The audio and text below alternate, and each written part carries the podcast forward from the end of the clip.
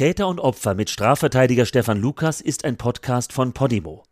In der Podcast-App Podimo kannst du 30 Tage lang kostenlos die anderen Folgen und viele weitere exklusive Podcasts und Hörbücher hören. Mehr Infos und den Link dazu findest du in den Show Notes.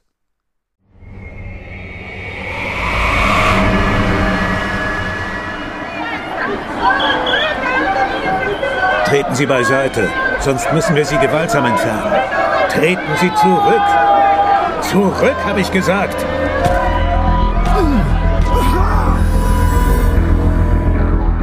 Mein Name ist Stefan Lukas. Ich bin Rechtsanwalt und seit bald 25 Jahren ausschließlich im Bereich Strafrecht tätig. In meinem Podcast Täter und Opfer berichte ich euch direkt aus meiner Kanzlei von Fällen, die sich tatsächlich zugetragen haben, die Menschenleben verändert oder gar zerstört haben und die ich alle persönlich verhandelt habe.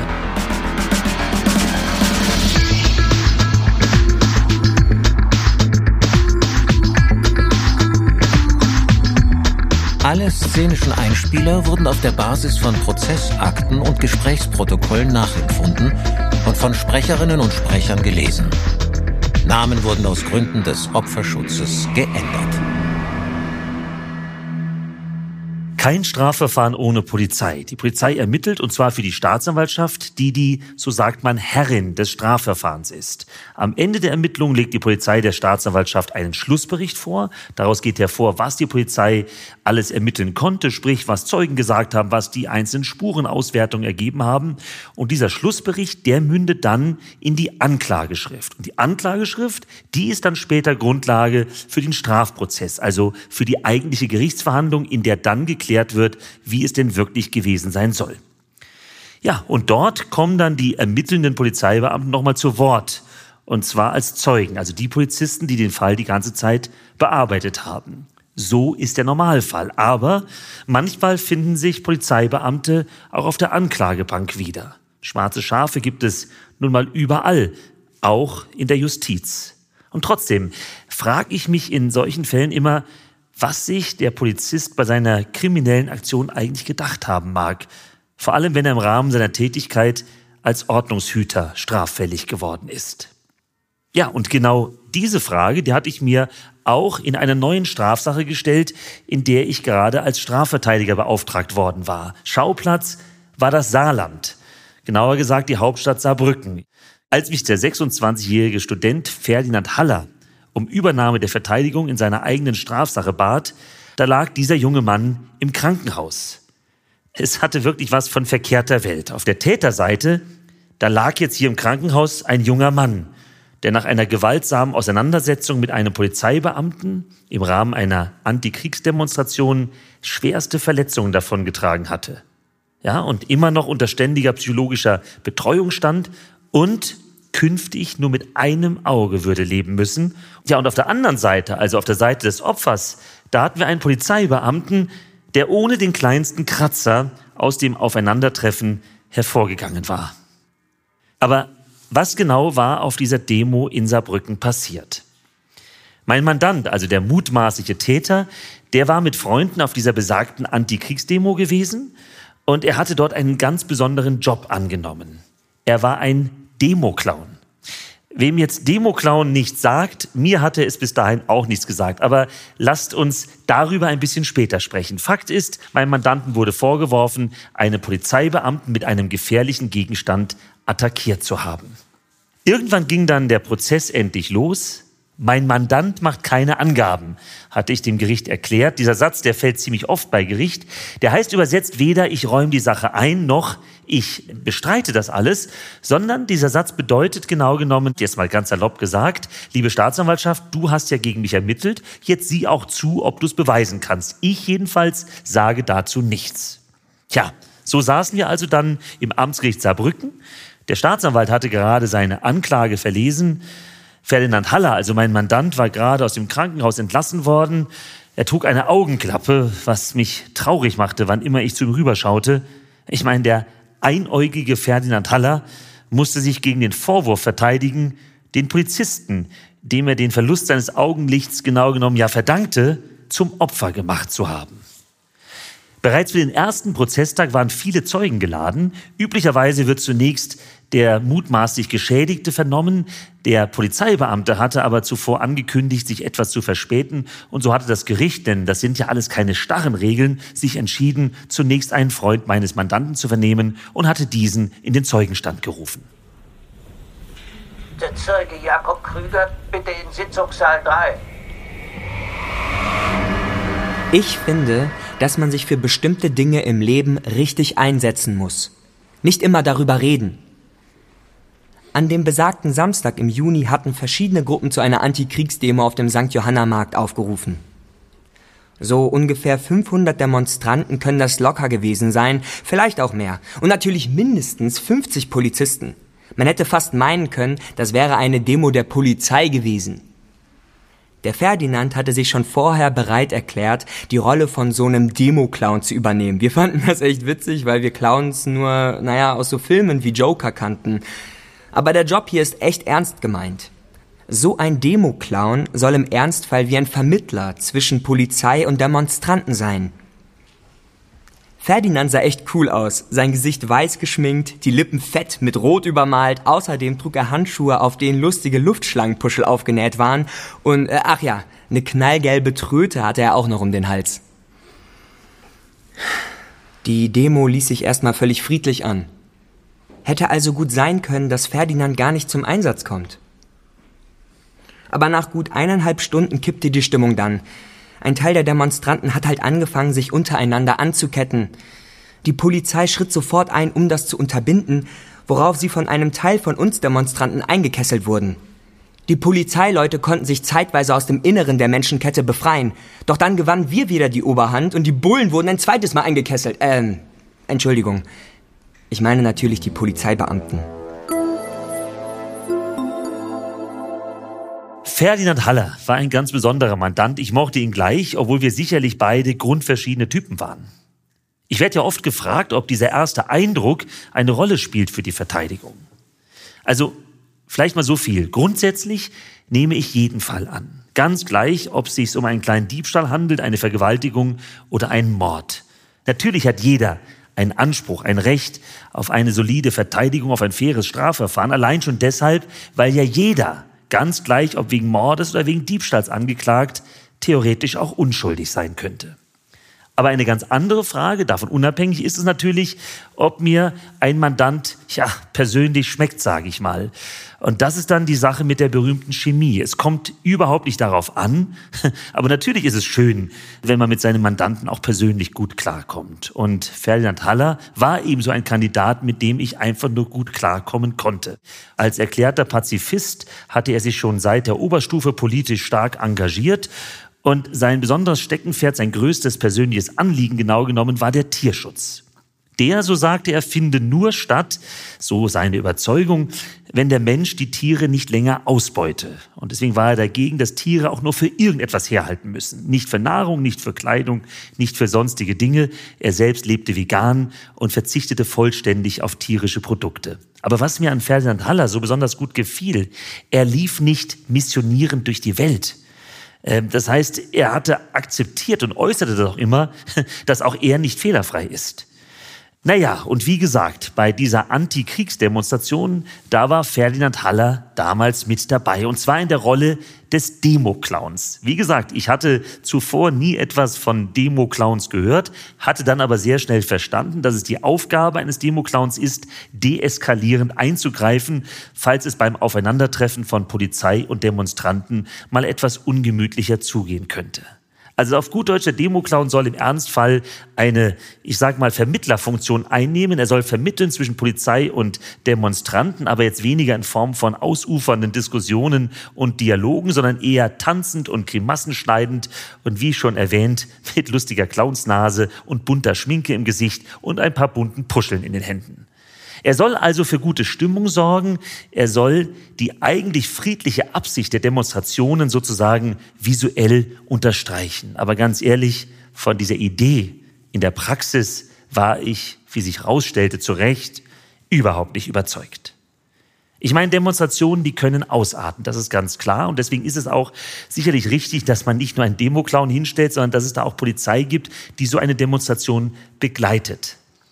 Dass bisweilen aber besonders viele Beamte aufgefahren werden, das ist ehrlich gesagt nicht nur ein Eindruck, sondern in vielen Fällen einfach Fakt. Ich meine, schauen wir es uns hier mal an. 500 Demonstrierende, 50 Polizisten. Also auf jeden zehnten Demonstranten kam ein Polizeibeamter.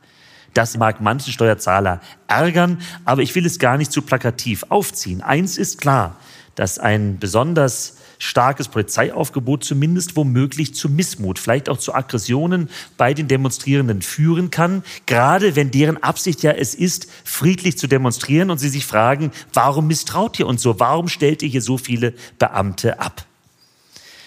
Nachdem nun also der erste Zeuge, der Freund meines Mandanten vernommen worden war, kam, ich nenne es mal so, die andere Seite zu Wort. Mittlerweile war das ja, das sogenannte Opfer, der mutmaßlich Geschädigte, eingetroffen, der 32-jährige Polizeibeamte Tobias Büttner. Und jetzt kam er im Zeugenstand zu Wort. Meine Kollegen und ich, wir waren an diesem Tag auf dem St. Johanner Markt eingesetzt. Wir hatten den Auftrag, für den friedlichen Ablauf der Demonstration zu sorgen und Störungen zu verhindern. Aber ein Teil der Demonstranten wollte sich nicht an die Auflagen halten. Einige fingen an, uns zu umzingeln. Ich bekam am Rande mit, wie Kollegen von Demonstranten bespuckt, getreten und geschubst wurden. Es war meine Aufgabe, die betroffenen Kollegen nach Kräften zu unterstützen. Der Kessel der Demonstrationsteilnehmer wurde immer enger. Und dann stand auf einmal der Angeklagte vor mir. Er war ja sehr auffällig mit dem geschminkten Gesicht, Ständig versuchte er, mich und die Kollegen, die sich neben mir befanden, mit seinem Körper wegzudrücken. Dann hob er das Knie. Klares Signal. Ein Angriff stand unmittelbar bevor. Ich schlug ihm mit der linken Hand kräftig gegen seine rechte Schulter, so dass er kurz ins Straucheln geriet und drängte ihn dann nach hinten aus der Reihe der Demonstranten hinaus. Er schien mir eindeutig gewaltbereit. Im selben Moment drückte ihm einer der umstehenden Demonstrationsteilnehmer eine Fahne in die Hand. Und zwar umgekehrt, also mit der Stange nach oben. Der Angeklagte hielt sie also wie einen Knüppel in der Hand und holte aus. Mir war klar, dass er mich damit jeden Moment am Kopf treffen würde. Ein Ausweichen war unmöglich. Daher setzte ich sofort mit meinem Schlagstock zum Abwehrschlag an. Weil der Angeklagte die Fahnenstange in dem Augenblick auf Körperhöhe hielt und ich aufgrund des Gedrängels und der Enge weder von unten noch von der Seite zu einem Schlag ausholen konnte, blieb mir nur die Möglichkeit, in sein Gesicht zu zielen. Nach meinem ersten und zweiten Schlag machte der Angeklagte keinerlei Anstalten, von einem weiteren Angriff mit der Fahnenstange Abstand zu nehmen. Wie ich bereits sagte, war er äußerst gewaltbereit. Und äh, falls Sie sich fragen, warum ich den Angeklagten nicht erstmal anders abgewehrt habe, erstens habe ich nicht gleich zugeschlagen. Ich sagte bereits, dass ich den Angeklagten zunächst gegen die Schulter gestoßen habe. Und zweitens war ein Ausweichen wegen der Einkesselung unmöglich. Die schwere Verletzung des Angeklagten ist bedauerlich. Aber im Grunde genommen hat er durch sein aggressives und gewaltbereites Auftreten selbst die Ursache dafür geliefert. Er hat ja nicht einmal nach dem ersten Treffer aufgehört.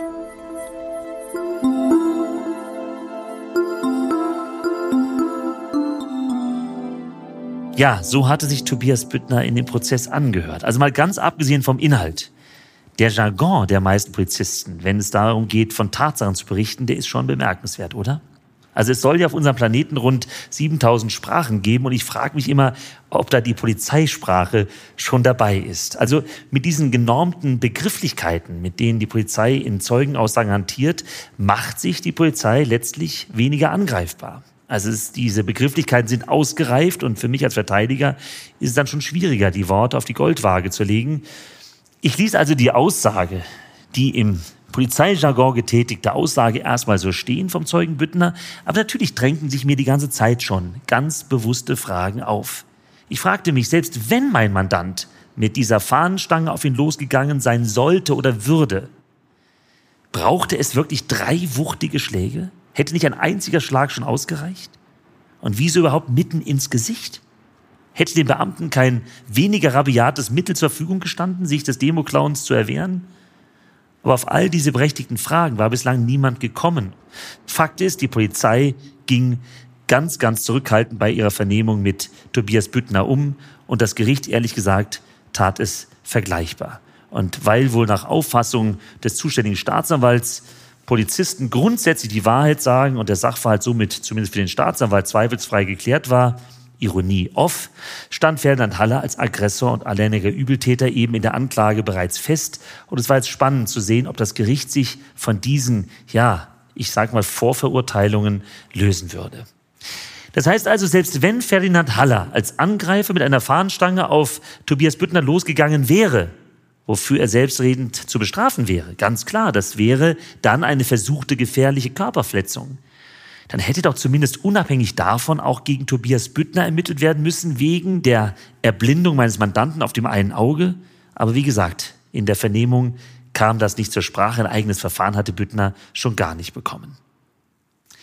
Wenn später das Gericht dem Polizisten glauben würde oder juristischer ausgedrückt zur Überzeugung kommen würde, dass der Polizeibeamte die Wahrheit gesprochen hat, dann würde meinem Mandanten eine Freiheitsstrafe blühen von mindestens sechs Monaten. Wegen, ich sagte es schon, versuchter gefährlicher Körperverletzung. Gefährlich deshalb, weil die Körperverletzung, diese versuchte Körperverletzung hier mit einem gefährlichen Gegenstand, nämlich mit der Fahnenstange, ausgeübt worden sein soll. Das heißt, das Gesetz sagt hier Mindestfreiheitsstrafe sechs Monate. Diese Strafe könnte dann natürlich zur Bewährung ausgesetzt werden. Das heißt, mein Mandant müsste nach seiner Verurteilung nicht ins Gefängnis, sondern sich, ich sage mal, die nächsten Jahre gut benehmen und irgendwann würde dann diese Strafe, ganz vereinfacht gesagt, verfallen. Das Problem war nur hier, mein Mandant war bereits vorbestraft. Er hatte bereits eine Freiheitsstrafe von zehn Monaten auf dem Konto, ausgesetzt zur Bewährung wegen des Besitzes von Betäubungsmitteln. Aber dass nun bei diesem Vorwurf, wenn mein Mandant verurteilt würde, eine Geldstrafe oder eine Freiheitsstrafe noch mit Bewährung rauskäme, das war nicht zu erwarten. Soll heißen, würde mein Mandant hier wegen gefährlicher Körperverletzung verurteilt werden, dann würde mein Mandant, also Ferdinand Haller, zu einer Freiheitsstrafe ohne Bewährung verurteilt werden und die alte Strafe, tja, die würde draufgesattelt werden. Sprich, da würde die Bewährung widerrufen werden und Ferdinand Haller hätte eine ganz schön lange Zeit im Knast vor sich.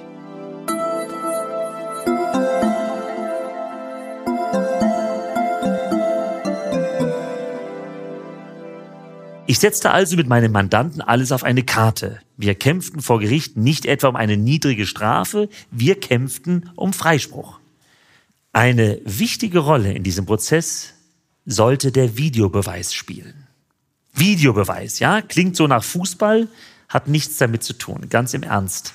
Auf solchen Demonstrationen, da werden viele Videos aufgezeichnet, und zwar seitens der Polizei. Einerseits immer wieder mal mit den berühmten Bodycams, das sind kleine Kameras, die die Polizisten an ihrer Brust tragen, und diese Kameras können sie in 0, nichts einschalten in strafrelevanten Situationen. Aber es werden eben in Demos ganze Kamerateams ganz offiziell eingesetzt, die die Demonstration filmen sollen. Der Zweck ist klar, es sollen mögliche Straftaten am Ende aufgeklärt werden. Was sicherlich nicht der Zweck war, war es, womöglich Straftaten eines Polizeibeamten aufzuklären. Aber die Hoffnung war natürlich groß, dass dieses Video, sollte mein Mandant die Wahrheit sagen, genau das zutage bringen würde, nämlich, dass es der Zeuge Büttner war, der meinen Mandanten angegriffen hatte, ohne dass mein Mandant vorher selbst auch einen Angriff getätigt hatte. Ich hatte mir erhofft, dass das Video die Unschuld meines Mandanten beweisen würde. Dieses Video schauten wir uns dann nach der Mittagspause an. Natürlich war das für mich keine Überraschung. Ich hatte es mir vorher schon von der Staatsanwaltschaft zuschicken lassen und ich wusste, dass auf diesem Video zwar nichts Belastendes gegen meinen Mandanten drauf sein würde. Ja, genauer gesagt, es war eben gar nichts zu meinem Mandanten drauf. Diese ganze Sequenz, diese ganze Situation, die wir hier verhandelten, war auf dem Video nicht zu sehen. Noch genauer, mein Mandant, der Demo-Clown, war auf diesem Video in dieser besagten Sequenz überhaupt nicht sichtbar. Nachdem wir das Video angeschaut hatten oder wie der Jurist es formuliert, in Augenschein genommen hatten, ergriff ich kurz das Wort und wies die Vorsitzende Richterin darauf hin, dass ich schon Wochen vor Prozessbeginn beantragt hatte, mir das Video doch bitte in Gänze, also die gesamte Aufnahme, zukommen zu lassen. Nun lag dieses ungekürzte Polizeivideo dem Gericht gar nicht vor. Die Richterin hatte es überhaupt nicht angefordert gehabt und jetzt standen wir eben da. Am nächsten Morgen sollte weiter verhandelt werden und bis dahin müsste das Video da sein, wenn wir am nächsten Tag auch fertig werden wollten. Also gab es einen Satz an dieser Stelle vom Gericht, Fortsetzung morgen um 9 Uhr. Ganz ehrlich, von diesem nächsten Verhandlungstag versprach ich mir nicht sehr viel. Klar, es gibt immer wieder mal überraschende Wendungen, so wie man das auch zum Beispiel aus Gerichtsshows kennt. Aber dass jemand von hinten reinruft, hallo, ich bin's, ich bin der Mörder, den Sie suchen, das gibt's in der Realität doch selten. Aber, und jetzt kommt's, es gab tatsächlich eine nicht unerhebliche Überraschung am nächsten Tag, als nämlich der Zeuge Jens Poth, ein ebenfalls Demonstrant und Freund meines Mandanten, in den Zeugenstand gerufen wurde. Ferdinand hat nichts gemacht. Der ist da wirklich nur wie ein Clown herumgesprungen und hat versucht, für gute Stimmung zu sorgen. Als unser Kessel dann immer enger wurde, konnte ich sehen, wie er seine Hände hochhob und mit diesen komischen Puscheln, die er da an den Handschuhen hatte, in der Luft herumwedelte. Ich nehme mal an, er wollte ganz klar signalisieren, dass er absolut friedfertig ist und mit niemandem aneinander geraten will. So hat es jedenfalls in dem Moment auf mich gewirkt. Eine Fahnenstange hatte er nicht in der Hand. Und dann war da auf einmal dieser Bulle. Na, jedenfalls stand da auf einmal dieser dieser Polizist. Und dann ging alles ganz schnell. Der hat da aus heiterem Himmel mit seinem Knüppel zugeschlagen. Der Schlag ging mitten ins Gesicht von Ferdinand. Und wie gesagt, der Ferdinand hat nichts gemacht. Der hatte seine Hände weit von sich gestreckt. Da war kein Angriff. Nichts. Ich weiß es nicht mehr genau, wie oft der Polizist zugeschlagen hat. Einmal sicher, vielleicht auch zweimal. Ich weiß es nicht. Ich will nicht lügen.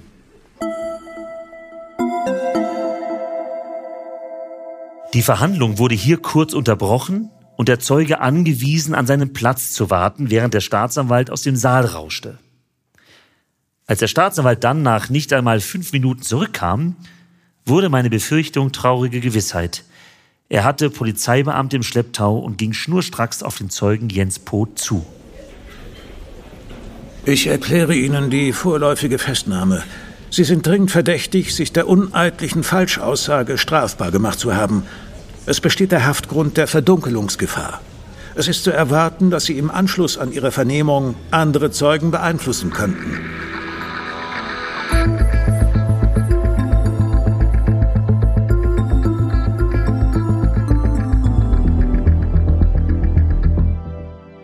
Ich fand die Entscheidung des Staatsanwalts, Jens Poth festzunehmen, mit Verlaub lächerlich. Da waren drei Polizeibeamte, die etwas völlig anderes, die Anklage stützendes gesagt haben. Und da war dieser Freund des Mandanten, Jens Poth. Gab es hier wirklich jemanden, der annahm, man könnte der Aussage von Jens Poth womöglich mehr Glauben schenken als den Aussagen der drei Polizisten? Und dann die Sache mit der Verdunklungsgefahr. Also Verdunklungsgefahr ist ja nicht die Gefahr, dass es einfach nur schwarz werden könnte, sondern es heißt übersetzt, es besteht womöglich die Gefahr, dass jemand, ja, Beweise vernichten könnte oder Beweise beeinflussen könnte, Zeugen beeinflussen könnte, sprich, und das meint man damit, diese ganzen Beweise dunkler machen könnte. Also Verdunklungsgefahr. Nur welche Verdunklungsgefahr sollte das denn hier bitte sehr sein? Das Verfahren lief seit Monaten. Die ganzen Zeugen, die Freunde meines Mandanten waren alle längst polizeilich vernommen worden. Es wäre erstens sonderbar gewesen, wenn die jetzt plötzlich alle erstmals dasselbe sagen würden wie Jens Poth. Und gleichzeitig hatte Jens Poth viele, viele Monate Zeit gehabt, diese Zeugen zu beeinflussen. Also warum jetzt noch diese Festnahme? Es konnte doch in Wahrheit nur dahinter stecken, dass der Zeuge gefügig gemacht werden sollte, dass der martialische Auftritt letztlich nichts anderes war als Synonym für Erzwingungshaft zu stehen. Jens Poth wurde also aus dem Sitzungssaal entfernt. Er wurde vorläufig festgenommen. Und wie das Wort vorläufig sagt, ist diese Festnahme tatsächlich nur vorläufig. Das heißt, der Staatsanwalt oder die Polizei dürfen an sich jemanden nur bis zum nächsten Tag 24 Uhr festhalten. Der Volksmund sagt immer ganz gerne, man darf 24 Stunden festgenommen werden, aber es ist tatsächlich krasser in Wahrheit. Man darf immer bis zum nächsten Tag 24 Uhr festgehalten werden. Danach muss man den Gefangenen, den Festgenommenen laufen lassen, es sei denn, die Staatsanwaltschaft erwirkt bis dahin einen Untersuchungshaftbefehl. Und wenn es hier unserem Staatsanwalt wirklich darum gegangen sein sollte, den Jens Poth, diesen Zeugen, nicht nur massiv zu erschrecken, sondern wirklich ganz in Ruhe weich zu kochen, damit er seine Aussage irgendwann noch ändert, dann musste er einen Antrag auf Erlass eines Haftbefehls stellen. Denn andernfalls müsste er ihn, wie gesagt, am nächsten Tag spätestens um 24 Uhr laufen lassen. Nachdem Jens Poth abgeführt worden war, wurde die Sitzung fortgeführt. Die Stimmung war nach diesem autoritären Auftritt, tja, ich hatte das Gefühl auf allen Seiten eher gedrückt. Es wurden noch weitere Zeugen aus dem Freundeskreis meines Mandanten vernommen. Alles war aber harmlos, denn sie haben ja zum Glück nichts gesagt, was dem Staatsanwalt nicht in den Kram passen könnte. Und deswegen hat er sie wohl auch alle unbehelligt laufen lassen. Ich sage mal etwas zynisch, hätten sie wirklich etwas sagen wollen, was in die Aussage von Jens Poth passt, muss man den Zeugen erstmal finden, der sich das nach diesem martialischen Auftritt der Staatsanwaltschaft noch getraut hätte. Mit den Zeugen waren wir schließlich durch. Jetzt fehlte noch das vollständige Video. Mag sein, dass die Vorsitzende Richterin ein bisschen gehofft hatte, dass ich meinen Antrag, das Video insgesamt in Augenschein nehmen zu wollen, zurücknehmen würde. Aber das konnte ich beim besten Willen nicht tun. Ich wollte ja kein Spielverderber sein, aber das Video war nun mal die einzige Chance, doch noch Licht ins Dunkel zu bringen. Und ganz ehrlich, es war ja auch nicht mein Fehler, dass das Gericht nun so lange, nämlich wochenlang, meinen Antrag einfach hatte liegen lassen. Ich hielt also an meinem Antrag fest, und tatsächlich bekam ich schon wenige Tage später vom Gericht die gewünschte DVD geschickt mit dem vollständigen Polizeivideo. Ich machte es mir noch am selben Tag, besser gesagt am Abend, bequem auf meiner Couch mit dem Laptop auf den Schoß und zog mir tatsächlich vier Stunden Videomaterial rein. Aber Moment mal, halt, da stimmte was nicht. Gerade noch war ich am Wegdämmern, da saß ich plötzlich sehr wach und aufrecht auf meinem Sofa. Diese ganze Einkesselung, die ich da sah, die kannte ich. Aber ah, Moment mal, wir waren noch ziemlich am Anfang des Videos. Und Moment mal, wir hatten doch immer von, von zwei Einkesselungen gesprochen. Aber so wie es schien, war bei dieser ersten Einkesselung gar nichts passiert und wir hatten uns die eigentliche, die zweite Einkesselung gar nicht angeschaut. Jetzt hörte ich auf, da weiter zu gucken. Ich, ja, wie ich altmodisch sagen würde, spulte vor. Also ich ging einige Minuten und Minuten in Minuten vor zur nächsten Sequenz, zur nächsten Einkesselung und dann sah ich's. Den Moment, wo wieder die Polizeibeamten von den Demonstranten bedrängt wurden, die sich aneinander klammerten, die sich einketteten. Und da sah ich dann auch meinen Mandanten. Da sprang er herum, der Demo-Clown. Die Hände hatte er gen Himmel gestreckt, seine Luftschlangenpuschel waren unverkennbar. Er war da leicht zu verfolgen. Es war auch vor allem leicht zu verfolgen, was er mit seinen Händen anstellte. Nämlich nichts. Die Hände waren wirklich permanent in der Luft. Ich war erleichtert, aber auch wieder nur für einen Moment. Dann fiel mein junger Mann auf mit einer weißen Fahne, wohl der weißen Fahne in der Hand.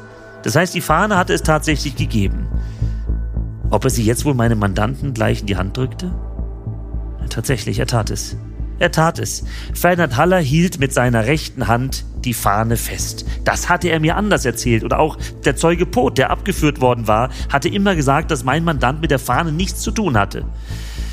Ich war schwer enttäuscht. Aber zum Glück nur für einen kurzen Moment. Denn mit dem, was dann kam, hatte ich nicht gerechnet. Der junge Mann, der sich der Fahne entledigt hatte, der hatte offenbar die Hände frei haben wollen, um nach den Polizisten zu treten und zu schlagen. Ja, und mein Mandant, Ferdinand Haller, nur wenige Sekunden nachdem er die Fahne gepackt hatte, drückte er sie wie einen Staffelstab einem neben ihm stehenden Demonstranten in die Hand. Danach streckte er seine beiden Hände wieder in die Luft, hüpfte herum und wirbelte mit den Luftschlangenpuscheln wild umher. Angesichts der um ihm herum immer weiter eskalierenden Situation wirkte sein Verhalten ehrlich gesagt völlig unpassend. Aber meine Erleichterung, die war groß. Ich ließ das Video weiterlaufen, ich war einfach nur erleichtert, aber dann stockte mir doch der Atem, als ich sah, wie einige Sekunden später der Polizeibeamte, ein Polizeibeamter muss ich sagen, einen Schlagstock in der Hand mit diesem meinem Mandanten ins Gesicht schlug. Einmal, zweimal, dreimal. Ich schaute mir die Szene sofort nochmal an. Der Täter war Tobias Büttner.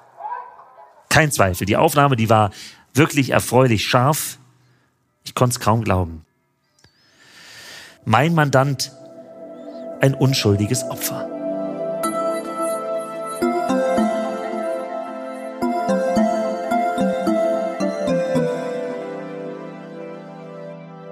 Drei Tage später wurde der Prozess im Saarland fortgesetzt. Mein Mandant Ferdinand Haller wurde vom Amtsgericht wegen erwiesener Unschuld vom Tatvorwurf der versuchten gefährlichen Körperverletzung freigesprochen.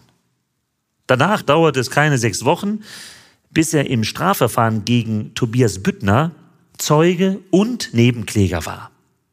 Ja, so schnell kann es manchmal gehen, dass die Seiten getauscht werden. Und so schnell täuscht man sich auch, wer Opfer und wer Täter ist. Die Welt ist nicht in Schwarz und Weiß geteilt. Das hatte sich wieder einmal eindrucksvoll bewiesen. Tobias Büttner wurde später wegen schwerer Körperverletzung, Verfolgung Unschuldiger sowie Falschaussage zu einer Freiheitsstrafe von vier Jahren und sechs Monaten verurteilt. Seine Kollegen waren zuvor wegen Falschaussage und Strafvereitelung jeweils zu einer Bewährungsstrafe von acht Monaten verurteilt worden. Während für Tobias Büttner zudem die Beamtenkarriere beendet war, durften seine Kollegen dem Staat auch weiterhin als Polizeibeamte dienen, allerdings um einen Dienstgrad ärmer und nur noch im Innendienst. Wer wollte jetzt noch daran zweifeln, dass es sie gab, die schwarzen Schafe in Polizeiuniform? Und trotzdem würde sicherlich bald schon wieder in einem anderen Strafverfahren der Version eines Polizeibeamten der Vorzug gegeben werden. Aber vielleicht ja auch nicht. Das hoffte ich.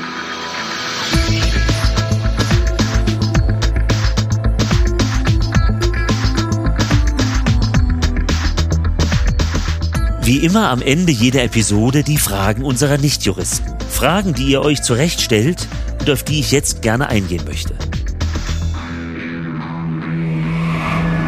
Der heutige Fall hat einen Hörer besonders betroffen gemacht. Er stellt Stefan Lukas die Frage, ob es eigentlich Regeln und Gesetze gibt, wie Polizeigewalt genau eingesetzt werden darf oder ob Demonstrationen nicht zu früh und vor allem mit zu harten Mitteln wie Schlagstock und Wasserwerfern in Schach gehalten werden. Naja, die Antwort ist eigentlich ganz einfach. Polizeibeamte dürfen nur unter denselben Umständen Gewalt anwenden wie jeder, ich sag mal, normale Bürger auch. Nämlich immer dann, wenn sich die Polizei für sich oder einen anderen zur Wehr setzt. Aber einfach so Gewalt anwenden, auch wenn sie von einem Polizisten ausgeht, das geht gar nicht.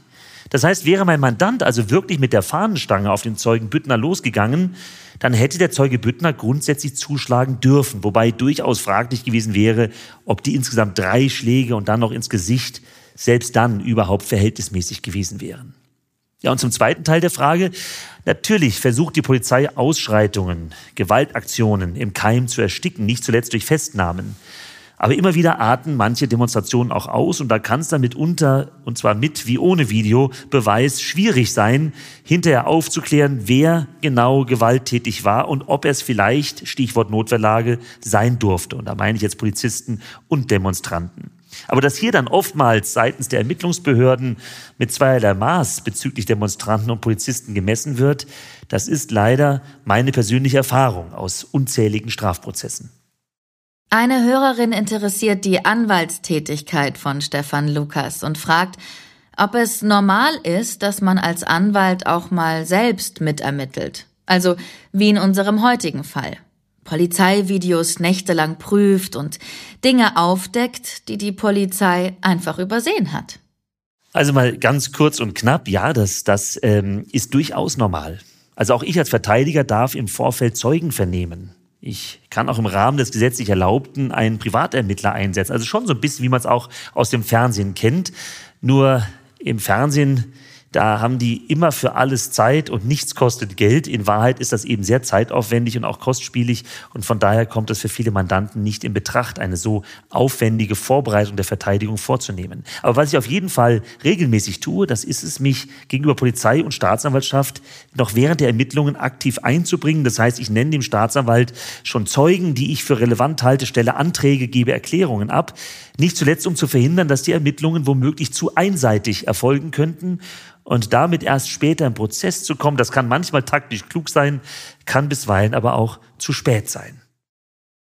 Eine letzte Frage beschäftigt sich mit dem weiteren Schicksal des Opfers. Hat Ferdinand Haller noch eine Entschädigung bekommen? Immerhin wurde er schwer verletzt und auf einem Auge ist er sogar blind. Ferdinand Haller hatte nach Abschluss der ganzen Strafverfahren dann noch mit einer Kollegin von mir erfolgreich Tobias Büttner verklagt auf Schadenersatz und auf Schmerzensgeld. Das Geld hat er auch gesehen, aber ich muss gleich dazu sagen, ähm, die Höhe weiß ich nicht genau, aber es ist hier nicht wie in Amerika. Also salopp gesagt, viel gibt's in Deutschland nicht. Und ich meine, das verlorene Augenlicht, das ließ sich mit keinem Geld aufwiegen. Aber das war nicht der entscheidende Punkt. Ferdinand Halle hatte nun mal strafrechtlich und zivilrechtlich vollständig Recht bekommen. Und das tat ihm natürlich gut. Es tat ihm gut, dass er rehabilitiert worden ist. Das war wichtig.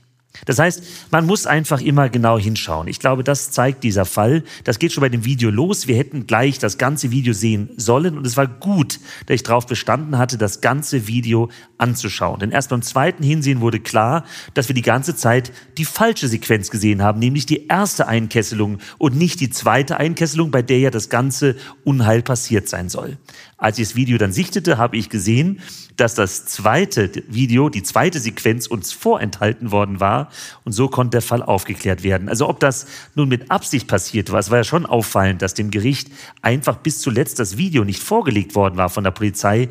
Das vermag ich nicht zu sagen. Ich will da auch nichts unterstellen. Aber es war gut, dass es zumindest am Ende gelungen war, dieses Video zu bekommen. Und genau hinschauen ist ein gutes Stichwort. Man sollte eben auch immer genau hinschauen, wenn eine Körperverletzung im Raum steht. Und zwar ohne Ansehen der Person. Ob es nun ein normaler Mensch in Anführungsstrichen oder ein Polizeibeamter ist, Überall gibt es schwarze Schafe. Und ich verstehe nicht, warum, zumindest so mein Eindruck, Polizeibeamte da immer per se mehr in Schutz genommen werden sollen im Vorfeld. Gerade wenn doch ein Großteil, und davon bin ich überzeugt, der Polizeibeamten gute und saubere Arbeit macht, ist es doch umso wichtiger, die schwarzen Schafe dann, auch wenn sie es aufdrängt, rauszupicken. Und das stärkt doch umso mehr die Polizisten, die gute Arbeit machen. Und es schwächt sie nicht, weil niemand wird sich wundern, dass es in allen Reihen, auch bei der Justiz, immer wieder Personen gibt, die mit ihren Ämtern nicht umgehen können. Das alles hat dieser Fall, denke ich, gut hervorgebracht. Und das war Ferdinand Haller ein großes Anliegen. Er ist auf einem Auge blind, aber er ist rausgegangen als nachgewiesenes Opfer, als jemand, der unschuldig ist, der Opfer wurde einer, ich möchte fast sagen, Intrige, die beinahe bis zum Urteil gehalten hätte. Und damit sind wir am Ende dieser Episode angekommen. Was mir in meiner Arbeit immer wieder bewusst wird. Wo Menschen sind, passieren Straftaten. Schon immer. Und es gibt wenig Grund zu hoffen, dass sich das jemals ändern wird. Denn die Erfahrung zeigt, es genügt eine Kleinigkeit und man wird zum Täter oder zum Opfer.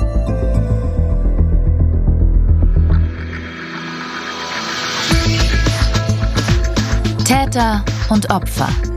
Von und mit Rechtsanwalt Stefan Lukas ist ein Podcast von Podimo. Redaktion Bettina Hallstrick. Produktion Christoph Tampe, Plan 1 Media. Musik Ralf Weigand. Die Bücher von Stefan Lukas erscheinen in der Verlagsgruppe Drömer Knauer. Täter und Opfer mit Strafverteidiger Stefan Lukas ist ein Podcast von Podimo. In der Podcast-App Podimo kannst du 30 Tage lang kostenlos die anderen Folgen und viele weitere exklusive Podcasts und Hörbücher hören. Du kannst das Probeabo jederzeit kündigen. Du wirst auf der Seite deine Bezahldaten hinterlegen müssen, um deine Anmeldung abzuschließen. Aber keine Sorge, wenn du innerhalb der 30 Tage kündigst, zahlst du natürlich keinen Cent. Wenn du nach Ablauf deines Probeabos bei Podimo bleiben willst, zahlst du im Monat 4,99 Euro und bekommst weiterhin Zugriff auf alle exklusiven Podcasts und Hörbücher der App. Den Link go.podimo.com slash Lukas, geschrieben mit C, findest du auch in den Show Notes.